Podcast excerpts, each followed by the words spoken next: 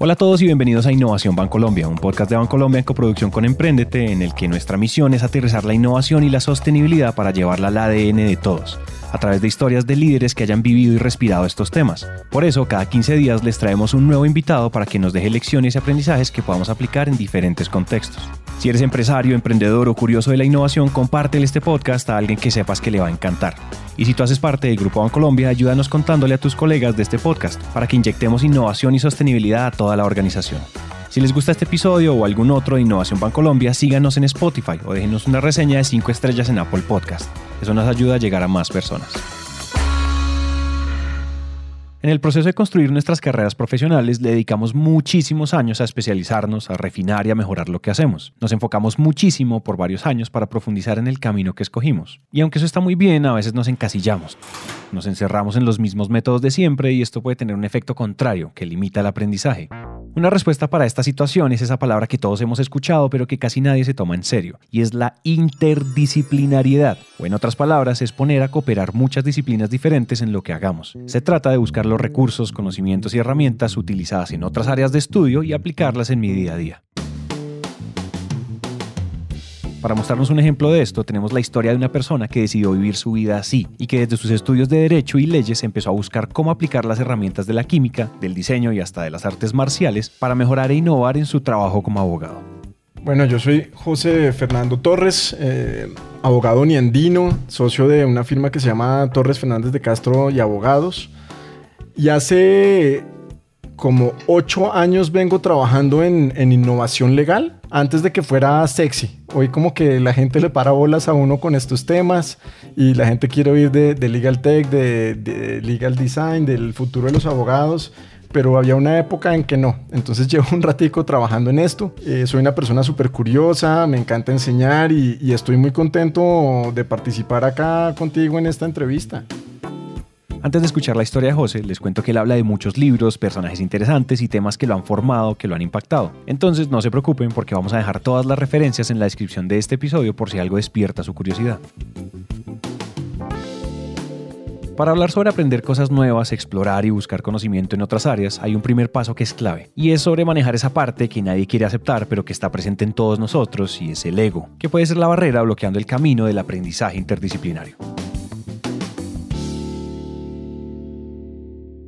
Yo empecé mi carrera profesional, eh, digamos, la primera firma en la que trabajé se llama Skaden Arps, es una firma muy grande de Estados Unidos yo empecé mi carrera en Londres. Y no se me olvida, eh, entonces cuando tú entras a la firma, la primera semana te mandan a Nueva York a la primera semana como de entrenamiento, como de bienvenida con todos los asociados que entran alrededor del mundo.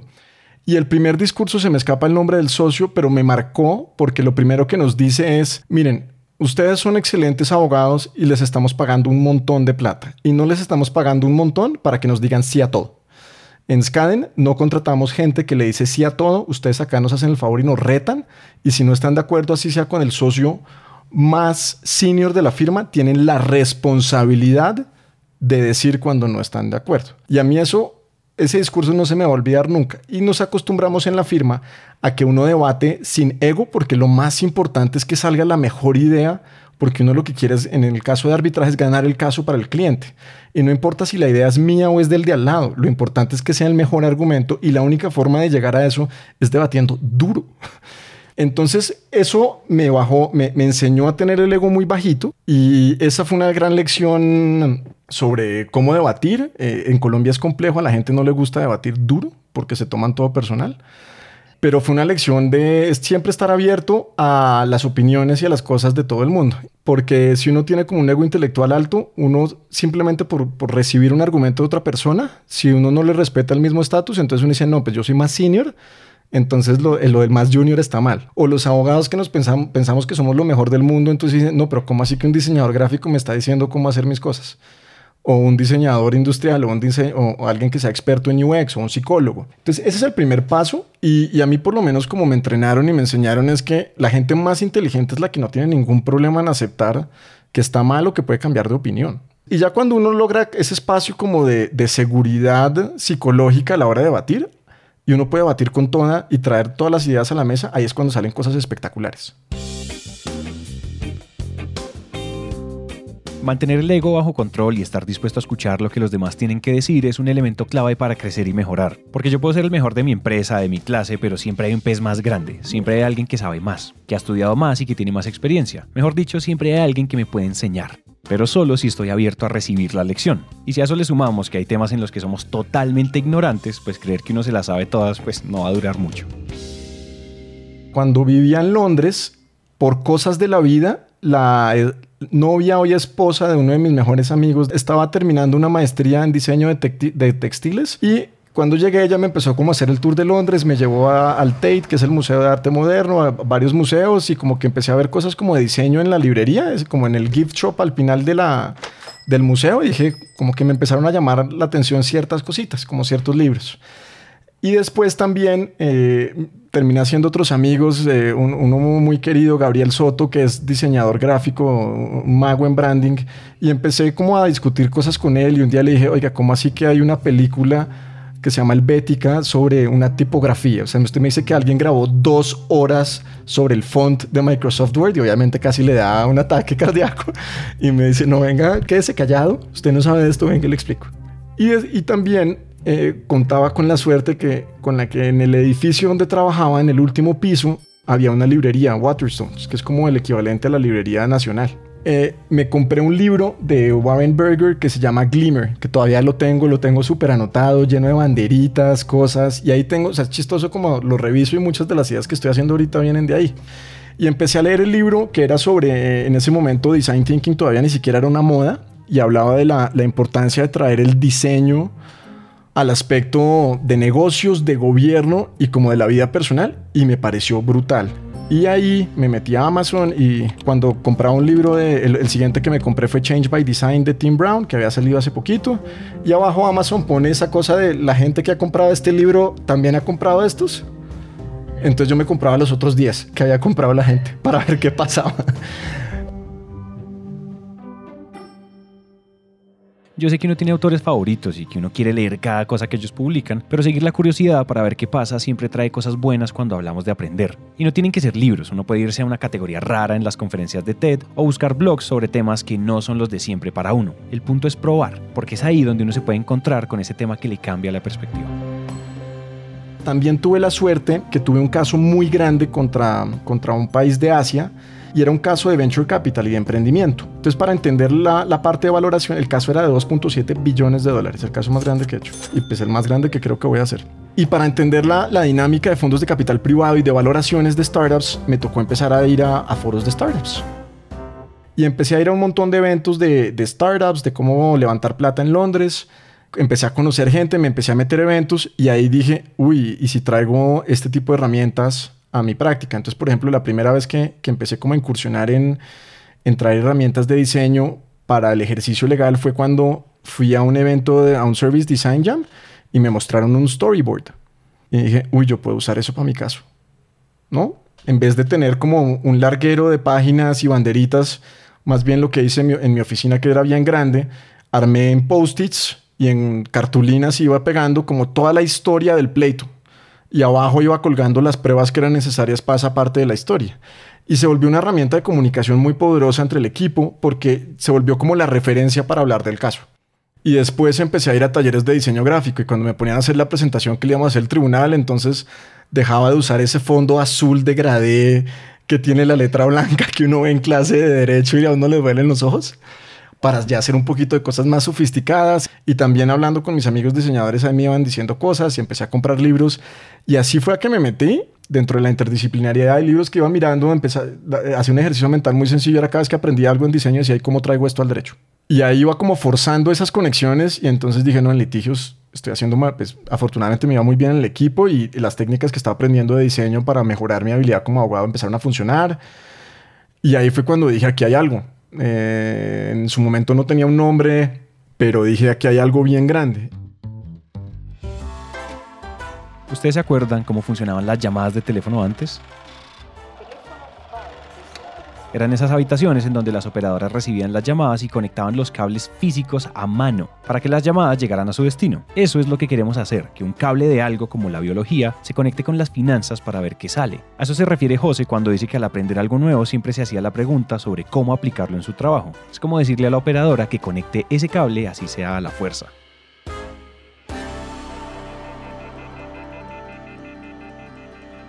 Y cuando volví de Londres en el 2002, bueno, en Londres conocí a Heather Fraser. Heather montó en su momento el centro de Design Works del Rodman School of Management en Toronto, que junto con, el, con Stanford fueron las primeras facultades de negocios que le apostaron durísimo al cuento de diseño. Y en Londres conocí a Heather y Heather me empezó a hacer como mentora. Eh, me compré el libro de ella y de vez en cuando teníamos llamadas, todavía las tengo, donde le pregunto cosas y me va guiando y me dice, mira, esto no se hace así, estas son las herramientas, eh, todo ese poco de cosas. Y cuando llegué a Colombia, en la, en la Sergio Arboleda, me compraron el cuento de montar un centro de innovación en derecho. Y eso fue justo al mismo tiempo que Stanford estaba arrancando. Yo no sabía que en ese momento, pues el nombre que se le iba a dar a esto era Legal Design, pero ya había arrancado con eso. Y te tengo otra historia pegada al ego y es que a mí me gusta mucho la, la filosofía estoica. Yo leo mucho estoicismo, mi autor favorito en ese, en ese sector se, eh, se, llama Ryan Holiday y él tiene un libro genial que se llama El ego es el enemigo. Y lo que hicimos, yo después fui profesor visitante en el Legal Design Lab de Stanford, fui el primer profesor visitante del laboratorio, estuve ahí 2016-2017 haciendo investigación y dando clases de legal design. Y cuando teníamos talleres con firmas de abogados, las mejores firmas de Silicon Valley o con otras empresas, mandábamos a hacer una camiseta estampando la carátula del libro de Ryan Holiday que se llama Ego is the Enemy, el ego es el enemigo. Entonces, todo el mundo que participaba en el taller tenía que ponerse una camiseta. Y eso es una forma bien chévere de asegurarse que todo el mundo tenga el ego como tranquilito y que todo el mundo esté abierto de verdad a nuevas ideas, así sean buenas, malas o regulares. Eso se mira en otra etapa.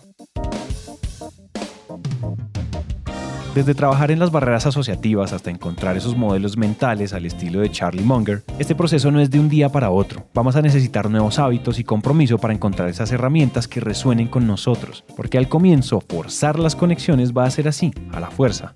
Entonces, forzar muchas, muchas conexiones entre otras disciplinas hasta que uno ya lo vea natural. Y eso es, eso es una habilidad como cualquier otra. Así como si uno quiere aprender a trotar mejor, pues uno tiene que salir a trotar todos los días es volver a, darle a eso. También pasar tiempo con gente que hace vainas totalmente distintas que uno. Yo me acuerdo que en una, clase de creatividad que dicté en la Sergio invité a un amigo que es chef para que nos hablara como desde la creatividad, desde la cocina. Yo cada vez que me siento con él le pregunto a cada rato cómo está pensando y cómo hace sus cosas. Y simplemente como pasar, pasar tiempo y tener conversaciones con personas que hacen cosas muy distintas a la de uno y estar genuinamente interesado, no como decir, ah, no, yo soy abogado, soy más chévere, gano más plata o lo que sea, sino estar como genuinamente interesado. Yo creo que todos hemos escuchado eso de aprender constantemente. Y lo primero que pensamos es en hacer cursos o entrar a diplomados. Y aunque sí hay mucho valor ahí, no es la única manera. El consejo de hablar con personas que hacen otras cosas también es una fuente gigante de conocimientos. Y esto lo digo porque una excusa muy común es decir que uno no tiene el tiempo o el presupuesto para aprender cosas nuevas. Pero hoy hay muchas formas de acceder a información por internet o de conocer expertos. Solo es cuestión de hacerlo. Y esto se suma al último consejo de José para seguir en este camino de exploración aprender a construir cosas. Eh, yo soy fan de, un tipo que se llama Mark Andreessen. Mark eh, fue el que se inventó a los que nos acordamos de ese momento el explorador de Internet y Netscape. Eso fue antes de, que existiera Google Chrome y Mozilla y todo eso. Y Mark habla mucho eh, y él cita un libro que dice que las personas inteligentes deberían aprender a construir cosas. Y construir cosas puede ser desde escribir, pintar, armar una página web, aprender a programar, aprender a hacer cosas con las manos en madera, lo que sea. Pero como esa habilidad de construir, porque uno a veces piensa como que entiende las cosas y hasta que no se mete lleno y trata de construir, uno dice, ah, no tenía ni idea. Como que pensaba que entendía y no. Acá quiero que hagamos una pausa para entender algo muy importante, y es que todo lo que hemos hablado hoy funciona a nivel personal y también se puede aplicar a los equipos de trabajo y hasta a las organizaciones enteras. De hecho, la interdisciplinariedad es algo que si se aplica de verdad puede ser una herramienta muy poderosa para alcanzar los objetivos de las empresas. Por ejemplo, ¿qué pasa si ponemos a un equipo entero a construir algo con las manos o si los llevamos a hacer algo que nunca han hecho antes? Hay miles de posibilidades de cosas que podemos hacer entre todos para adquirir nuevas herramientas y aprender juntos. Por ejemplo, José está haciendo cosas en su firma que no habían hecho nunca para ver qué sucede y encontrando que los abogados pueden hacer de todo para reinventarse y redefinir su oficio. les expliqué a mi hermana y a mi papá cómo podríamos hacer eh, lo que se llama un sistema autocatalítico en química para la firma y les pareció chévere y ahí vamos con eso. Y justo ayer, por ejemplo, lanzamos un, un ebook sobre abogados digitales que ha tenido muy buena recepción, va a ser gratis en español. Y por ejemplo, el libro eh, tiene un área, tiene un capítulo sobre por qué la educación legal debería ser como el jiu-jitsu. Pero ahí estamos tratando de traer cosas de, otras disciplinas. Entonces, ninguna firma, por ejemplo, está sacando un libro gratuito para ayudar a la comunidad a entender qué significa ser un abogado digital. Eso es totalmente disruptivo en el mercado latinoamericano. Eh, en el, nosotros también, pues es diciendo y haciendo. Entonces yo sé programar páginas web, la página la montamos, ahorita estoy aprendiendo un montón de, de mercadeo digital. Estamos haciendo cosas súper interesantes. También estamos lanzando áreas nuevas. Por ejemplo, nosotros tenemos en la firma un área que se llama transformación digital legal que trata de responder una pregunta y es, ¿cuál es el, así como después vamos a hablar sobre el futuro de los abogados, yo siempre pregunto, ¿cuál es el rol de un departamento legal en la transformación digital de una empresa? Y si tú miras, las empresas tienen sus planes de transformación digital y todas las áreas tienen su plan de transformación digital, excepto el área legal. O sea, Mercadeo tiene su cosa y TI su cosa y los de Analytics están haciendo su vuelta y los de innovación y la cosa. ¿Y legal? Nada. Absolutamente nada. Y un departamento legal, sobre todo en industrias supremamente reguladas, puede ser o el cuello de botella o una ventaja competitiva para la empresa. Entonces, esta es un área también que no existe en Latinoamérica y donde lo que tratamos de hacer con nuestros clientes es ponerlos a pensar profundo. No simplemente decirles, venga, les enseñamos X o Y metodología de innovaciones. Vamos a pensar de verdad. Y vamos a usar las herramientas que hemos hablado, ver cómo aprovechamos otras disciplinas, legal design siendo una de ellas, para redefinir lo que deberían ser muchas cosas dentro de un departamento legal. Entonces ahí te doy dos ejemplos muy concretos de qué estoy diciendo y haciendo. Antes de irnos, les quiero recordar que todos podemos explorar y aprender. Nunca es tarde y uno nunca está obligado a seguir igual. Todos tenemos la capacidad de reinventar lo que hacemos e innovar. El verdadero llamado es a seguir la curiosidad para ver qué pasa.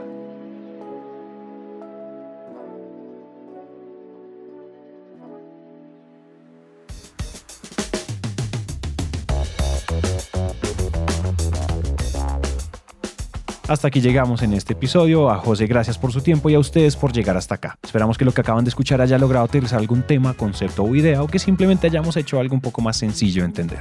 Recuerden que si quieren más contenido como artículos, infografías o videos sobre todos estos temas, vayan ya a www.grupobancolombia.com slash innovación. Recuerden también suscribirse en donde sea que ustedes estén escuchando esto, Spotify, iTunes, Google Podcast, Apple Podcast o en donde sea. Y por favor recuerden dejarnos una reseña de 5 estrellas en Apple Podcast si este episodio les gustó. Eso nos ayuda a llegar a más personas. Este podcast es una coproducción entre Bancolombia y Emprendete, una marca de Naranja Media. Nos vemos en el siguiente episodio y gracias por escuchar.